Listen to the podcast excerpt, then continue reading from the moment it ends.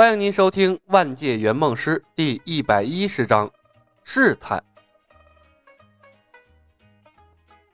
太行五虎下场极其惨烈，半寸厚的铁板在青莲剑下如同豆腐一样脆嫩。噗噗噗噗噗，几声脆响，太行五虎毫无悬念地倒在了嵩山派通往登封城的大路上。料理了太行五虎。李小白等人继续前行，但无论是乐后还是任盈盈，脸色都不太好看。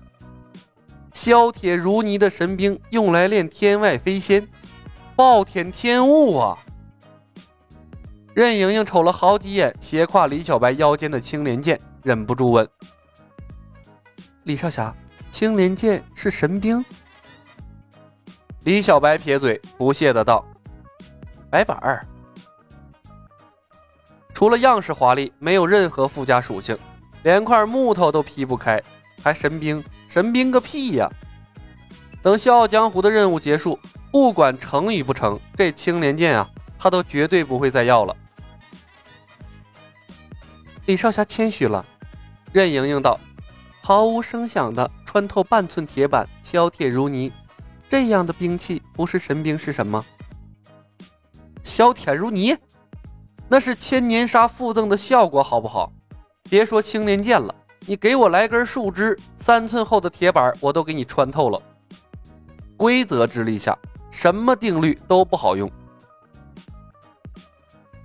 李牧看向任盈盈，笑着说道：“任姐姐，你要是喜欢，等我走的时候送给你好了。”羡慕的目光顿时从乐后处投来。任盈盈美目一闪，刚准备答应。可一想起青莲剑的光辉战绩，那脸色顿时就像吃了屎一样难看。多谢李少侠抬爱，嗯，神兵利器，莹莹消受不起。李牧促狭的打趣道：“你不用，给你家冲哥用也行啊。他学的独孤九剑，使用青莲剑这等神兵，平添一层威力。”任盈盈心动了。但想了想，令狐冲拿着青莲剑耍独孤九剑的样子，脑海里闪现的还是李小白天外飞仙穿兔子的画面，那是种让他绝望到连令狐冲都不想要了的感觉。他用力甩甩头，红着脸坚决的摇头：“冲哥也不用，给我给我呀！”两人身后，乐户快急哭了：“神兵利器呀，别说捅过几个菊花。”你就是在茅坑里泡三年，我都不嫌弃。可惜呀，乐后是个孤老头子，李牧才不会有逗弄他的意思。师叔祖，我觉得你的天外飞仙有伤天和，以后还是不要用了。从见识了天外飞仙便一直沉默的小夷林，终于忍不住说话了。江湖中争名夺利、打打杀杀，我可以理解，但是师叔祖的武功。伤他们身体的其他部位也可以制服他们，何必执着于执着于那里，平白的羞辱他们，这样不好。李牧转向了夷林，可我就会这一招啊，怎么办？李小白不再执着于送剑，任盈盈莫名的松了口气，独自骑在马背上，眼观鼻，鼻观心，发誓啊，再也不主动找李小白说话了。夷林瞪大了眼睛，怎么可能？天下武功纷杂繁复，剑招更是千千万万，你你怎么可能只会一招呢？一招足够了呀！李牧笑道：“呵呵，依林，一个人用十年的时间学会了五十套剑法，另一个人用十年的时间只练一招，你说这两个人比武的话，谁更厉害？那当然是。”依林想说五十套剑法的人更厉害，可是他的脑海里来回闪现的却是李小白神出鬼没的天外飞仙，叹息了一声，老实的道：“嗯，那可能是练一招的人更厉害一些吧。”乐后在旁边若有所思，任盈盈呢，无声的翻白眼儿：“你十年的时间练点什么不好，专门练一招天外飞仙。”你丫心里是有多变态呀？可是师叔祖，你为什么要花费十年的时间练那么一招，呃，古怪的招式啊？夷林问道。怪吗？李牧笑了笑。我师叔李寻欢只练飞刀，飞刀三寸七，飞刀一出，力无虚发。师叔祖，那飞刀比天外飞仙正常多了。李牧继续说：“家属李靖有一招绝学，叫做百分百背空手接白刃。那长剑所指，他的对手会情不自禁地跪下，双手夹住他的剑锋。”从他练成的那一天，就没有人能克制住不接他兵器的。说起百分百被空手接白刃，李牧是一脸的怀念啊。但是这 CD 也太长了，也不知道那项神技的冷却期什么时候才能结束。啊！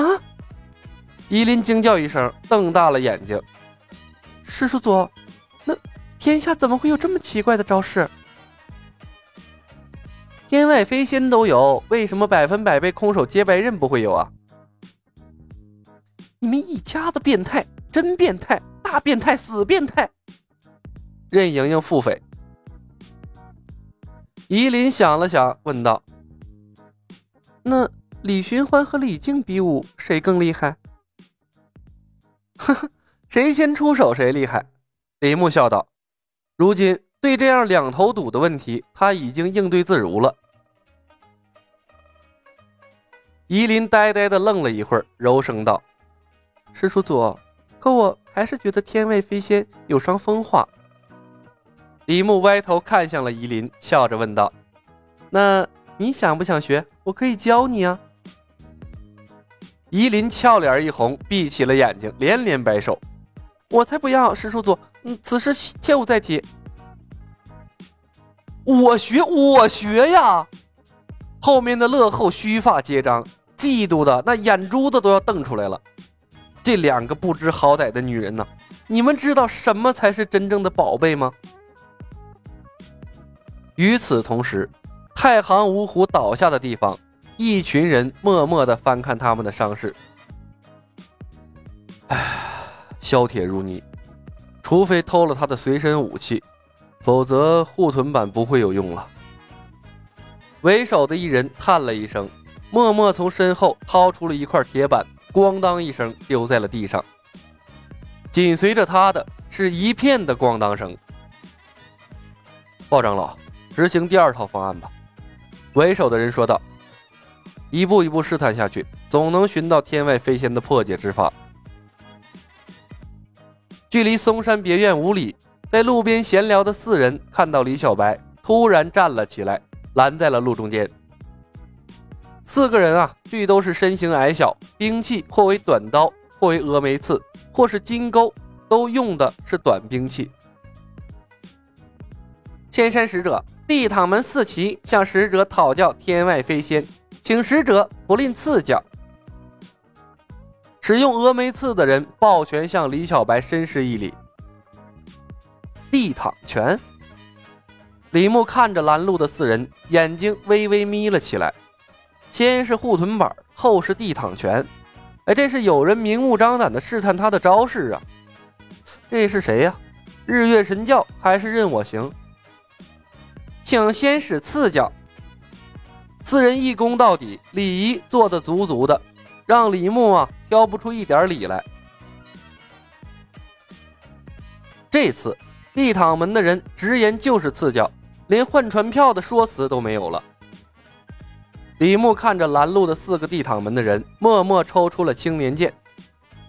罢了，既然你们想看，那索性啊，就让你们体会一下被天外飞仙支配的绝望和恐惧吧。本集已经播讲完毕，感谢您的收听。喜欢的朋友可以点点关注，点点订阅，我们下集精彩继续。